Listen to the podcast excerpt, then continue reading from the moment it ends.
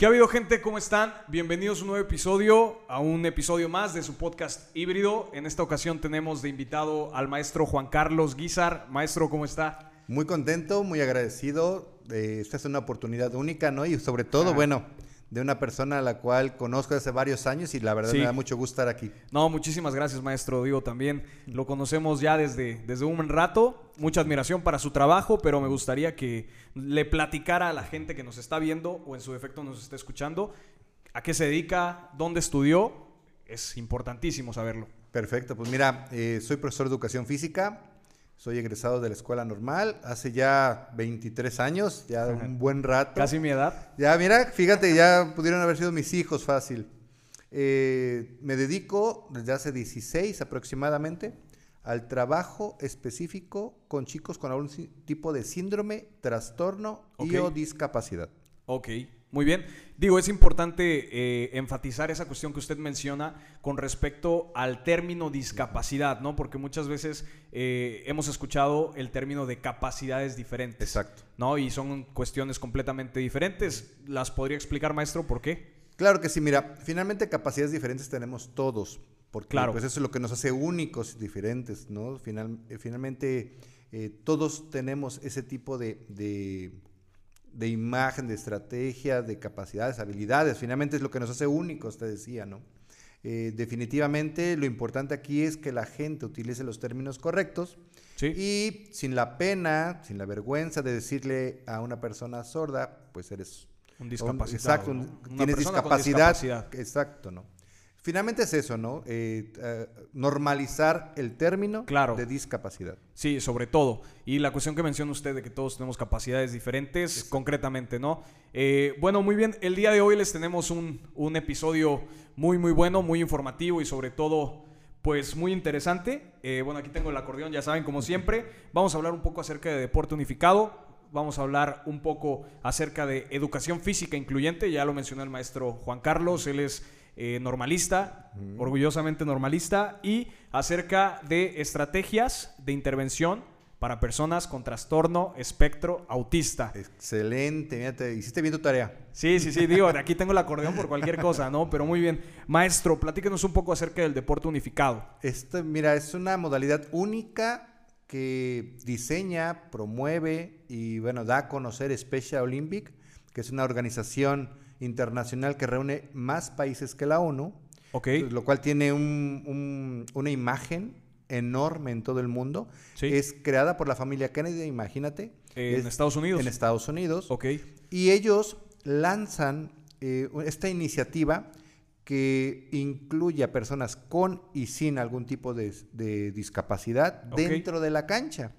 Entonces, si, si nos ubicamos en el plano deportivo, sabemos que hay, hay Juegos Paralímpicos, Claro. ¿no? Entonces, eh, también hay juegos específicos de Special Olympic para personas con discapacidad intelectual y hay los Juegos Olímpicos tradicionales, digamos, ¿no? Para personas neurotípicas, convencionales, regulares, como muchos especialistas se pueden referir a ellos.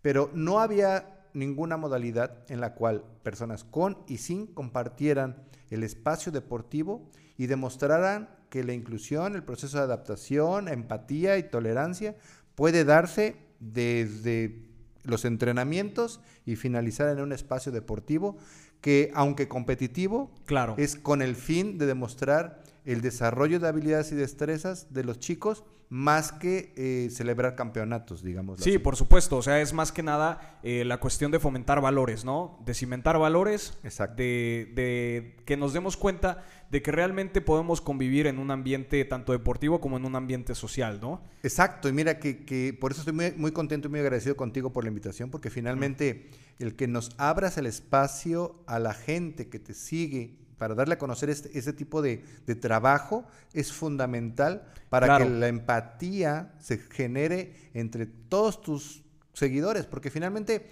yo siempre he dicho que, que la, eh, la inclusión es una acción, no Sí. solamente es un verbo, ¿no? Entonces, Sí, sí necesitamos entender, entender bien de qué se trata para poderlo llevar a cabo. Sí, completamente concuerdo en, en lo absoluto. Y realmente digo, a lo mejor ahorita no son muchos seguidores ni nada de eso y lo platicábamos fuera de cámaras, el objetivo de, de- de este programa, que es propiamente crear... eh, una, una conciencia social, ¿no? O transmitir un mensaje. Lo importante de este programa es transmitir y le agradezco mucho que, que haya hecho un espacio para poder acudir aquí y platicarnos acerca de su proyecto que, honestamente es y muy interesante, a mi parecer. Y espero, y yo sé, estoy seguro que a la gente también le va a parecer completamente interesante. Y es lo que buscamos, ¿no? Que la gente se enganche, pregunte, eh, se interese. Claro. ¿Por, qué? Porque tú sabes que, bueno, el INEGI nos ha demostrado que el porcentaje de población con algún tipo de síndrome, trastorno o discapacidad en México es enorme. Sí. Entonces, ellos obviamente necesitan espacios de atención donde eh, puedan ser recibidos, atendidos y obviamente eh, celebrar el proceso de inclusión social que tanto necesitan, ¿no? Finalmente, eh, este es un paso importantísimo para celebrar eso, ¿no? La aceptación de ellos eh, en esas diferencias. Sí, y sobre todo en el ambiente deportivo, que es donde más se, ve como ese sesgo entre las personas con y sin discapacidad, ¿no? Y aparte es un proceso de transición muy interesante porque obviamente al, estar en lo deportivo pasa lo social y no vamos muy lejos, o sea, realmente, bueno, nosotros radicamos en la ciudad de Jalapa, no sé cómo estén en otras partes del, del país, pero pues muy probablemente tampoco las infraestructuras de, no sé, de las calles o la, infraestructura urbana esté bien adaptada para, este tipo de, personas, ¿no? Con discapacidad. Entonces, por eso comento esta cuestión de que considero yo que es un proceso muy, muy importante y muy trascendental porque nos permite darnos cuenta de las carencias que hay en, la urbanización, ¿no? Y fíjate que tocaste un punto esencial, ¿no? O sea, nosotros, eh, para lograr una inclusión en todos los sentidos, tendríamos que tener planes, programas, proyectos, infraestructura, no solamente quererlo hacer, ¿no? Claro. Y definitivamente un paso importante para lograr esto es eh, la concientización. Yo siempre he dicho que mucha gente somos sensibles cuando vemos a una persona con estas condiciones de vida, porque lo primero que te hacen sentir es, enternecerte o comprender, ¿no? Como sentir esa, esa, esa denostación, esa demarcación social que nos, que nos separa. Pero de la sensibilización a la concientización hay un paso enorme. Claro, y, también es, es, un paso, un peldaño que pasa incluso, desafortunadamente, por la lástima, ¿no? O sea, sentir lástima y, y, como usted menciona, o sea, como decir, ay, pobrecito, y todas esas cuestiones cuando en realidad las personas valen igual, sean o tengan o no tengan discapacidad completamente, ¿no? Y ese es lo valioso de, poder estar aquí el día de hoy contigo, que eh, vuelvo a insistir, ¿no? Poder dar a conocer ese tipo de proyectos puede generar en una sola persona, porque de verdad el chiste de, este proyecto es ir cambiando una mente a la vez, lo, he dicho en algunos momentos. Sí, concuerdo. Con una persona que cambie, con una persona que se sensibilice, una persona que se concientice, una persona que quiera hacer el cambio, es posible. Sí, de uno en uno, ¿no? De ladrillo en ladrillo completamente. Exacto. Interesantísimo y, la verdad, ¿cuántos años me dijo que lleva ya en este proyecto? 16, 16, años.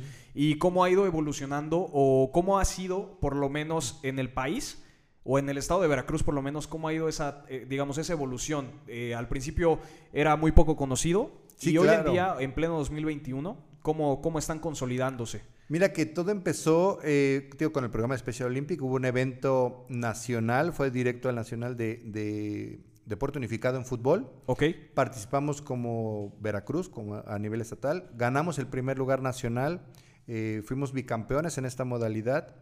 Logramos asistir a una Copa América. Después eh, se fortaleció este programa en Veracruz y se volvió parte fundamental de la selección nacional. Definitivamente en un principio pues nadie lo conocía, nadie creía que pudiera ser posible. Y bueno, hoy en día te puedo decir que Veracruz se volvió después campeón eh, nacional en floorball, que es un deporte de invierno. La selección viajó a Austria a representar a México. Ah, muy Eso quiere decir que eh, Veracruz en las primeras instancias de Juegos de Verano y de Invierno fue campeón nacional. Y bueno, eh, quiero decirte que, bueno, eh, como docente de educación física estoy adscrito a una escuela regular. Ok. Una escuela de gobierno y nosotros trabajamos esto como un lema de vida. O sea, mis, nuestros clubes escolares están hechos de esta manera. Niños, niñas con y sin discapacidad juntos en las ligas deportivas escolares, mandando el mensaje de que la inclusión es posible. digo, completamente concuerdo en, lo absoluto y eso, eso nos da paso realmente al factor o al ámbito educacional, ¿no? Al ámbito escolar. ¿Cómo es la educación física en, los niveles de educación especial? Mira, tú sabes que, por ejemplo, los, eh, las escuelas de educación especial eh, que tristemente han sido olvidadas, abandonadas, son los CAM, los Centros de Atención Múltiple que no cuentan con docente especialista de educación física. De, te puedo decir que del 100%, el 99.4 no lo tiene, serán uno o dos en, todo el estado tal vez. Sabemos que son los que más lo necesitan. Definitivamente. Y bueno, eh, eh, esta, ley que, que, empezó a recibir a los chicos con e, este tipo de condición de vida en las escuelas regulares, bueno, en un principio generó mucha controversia porque eh, académicamente los docentes de educación física y bueno, en general cualquier docente no estaba preparado para recibir a un chico con estas condiciones de vida. Sí. No, no, no se tenían las estrategias necesarias para darle un buen manejo, una buena conducción, una buena instrucción y capacitación. Eh, definitivamente eh, considero que desde la escuela formadora tendría ya que haber materias específicas de trabajo práctico.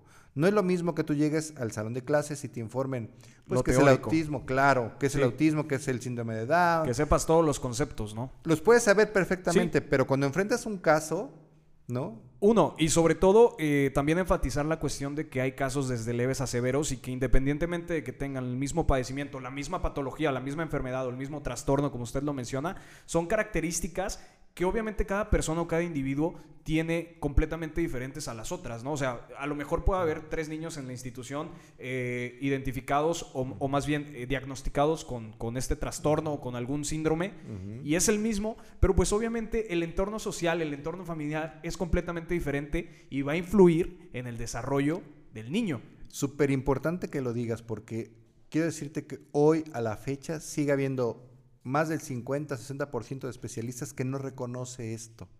Claro. Que, todavía cree que el síndrome de Down o el autismo, como ya lo dije, o cualquier tipo de síndrome, trastorno o discapacidad, puede haber una agenda como un libro y decir, ah, bueno, esta es la receta para atenderlo. Y no es así. Mucha gente también defiende esta parte de, humanizar la situación, ¿no? un diagnóstico no define a la persona y estoy completamente de acuerdo, pero el diagnóstico te ayuda al manejo, al tratamiento, a las estrategias que tal vez, como tú bien dices, ¿no? Son únicas y diferentes en cada persona, pero te dan un parámetro de atención más profesional. Esa es una situación que estamos enfrentando en la docencia y que aún hoy en día eh, necesitamos, obviamente, atacar más, ¿no? Capacitar más, informar más, llevar a la práctica. Y como bien lo dijiste, ¿no? Eh, esto va a brindarles a nuestros chicos las mejores oportunidades. Eh, y quiero insistir en esta parte, ¿no?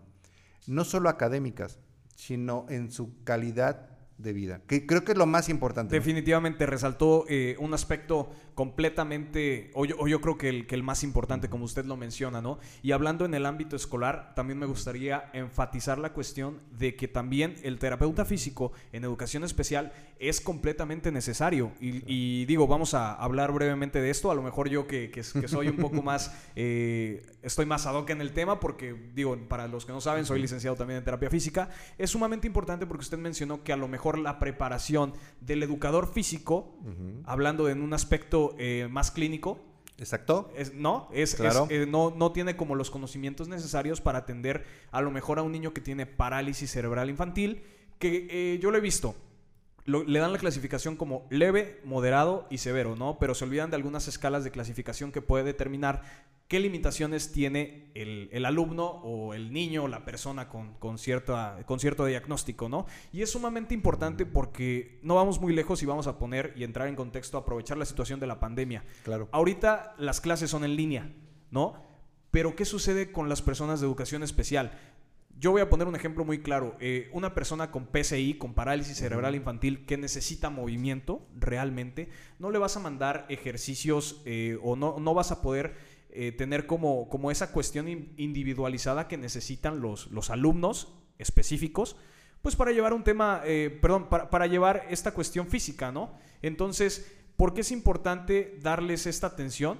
Pues porque evidentemente son personas que, como lo ya lo mencioné, necesitan movimiento Y pues la persona capacitada en, este aspecto pues es el, terapeuta físico, ¿no? Entonces también me gustaría hacer un llamado para que, bueno, no sé, no sé con quién se tenga que hablar o, de qué dependa, pero que sí eh, hubiera como, como terapeutas también en estos centros de atención. Es una necesidad inherente que los haya.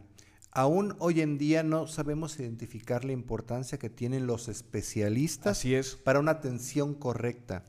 Aún hoy en día sigue habiendo profesores, eh, entrenadores, que sin un conocimiento a fondo, sin la experiencia eh, necesaria, quieren movilizar a chicos sin conocer su diagnóstico. Aún hoy en día seguimos creyendo que el ejercicio es bueno para todos cuando no es así. Así es. Necesitamos un diagnóstico claro, eh, correcto, brindado por un especialista que te diga, ¿sabes qué?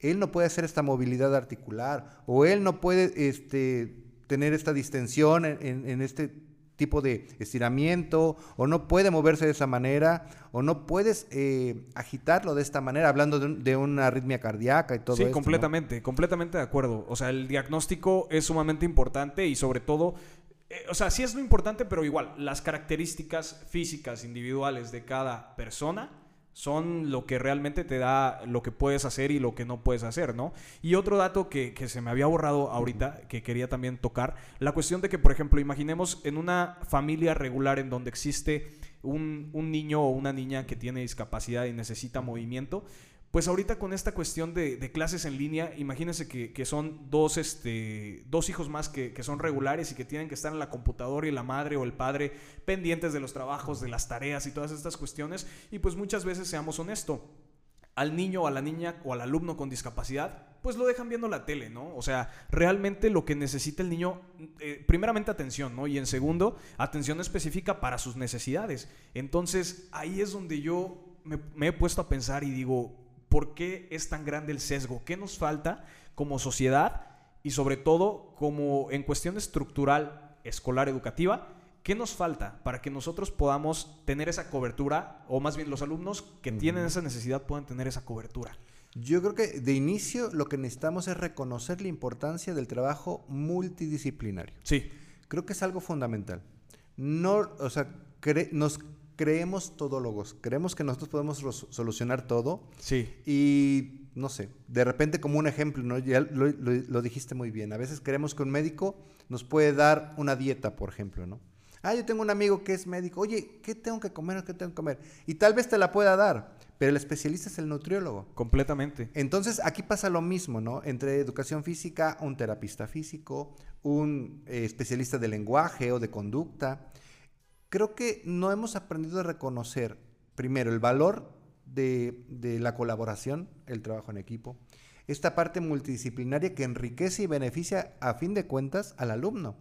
Eh, el hecho de ser, no, nunca dejar de ser investigadores, de preocuparnos por, por preguntar y, también, ¿sabes qué? Por reconocer nuestras deficiencias. Sí, completamente. Decir, no sé, sale no, no sé, pero tal persona es experto en este tema, ¿no? Exacto. O sea, erradicar la, idea de que somos todólogos y empezar, digo, no concretamente, o sí sería lo ideal comenzar a especializarse en ciertas áreas en específico y canalizar a las personas. O sea, ¿sabes qué? Yo no puedo hacer esto, pero el maestro Juan Carlos Guizar es el experto en este tema, ¿no? Entonces, considero yo que, que dejar el intrusismo claro. y comenzar a especializarse para poder canalizar con el especialista correspondiente, ¿no? Fíjate la importancia del mensaje que, estás dando y que, bueno, y que hoy en esta plática tan amena estamos, estamos este, dilucidando, digamos, de alguna manera, ¿no? Claro. Eh, aquí lo más importante son los chicos. Sí.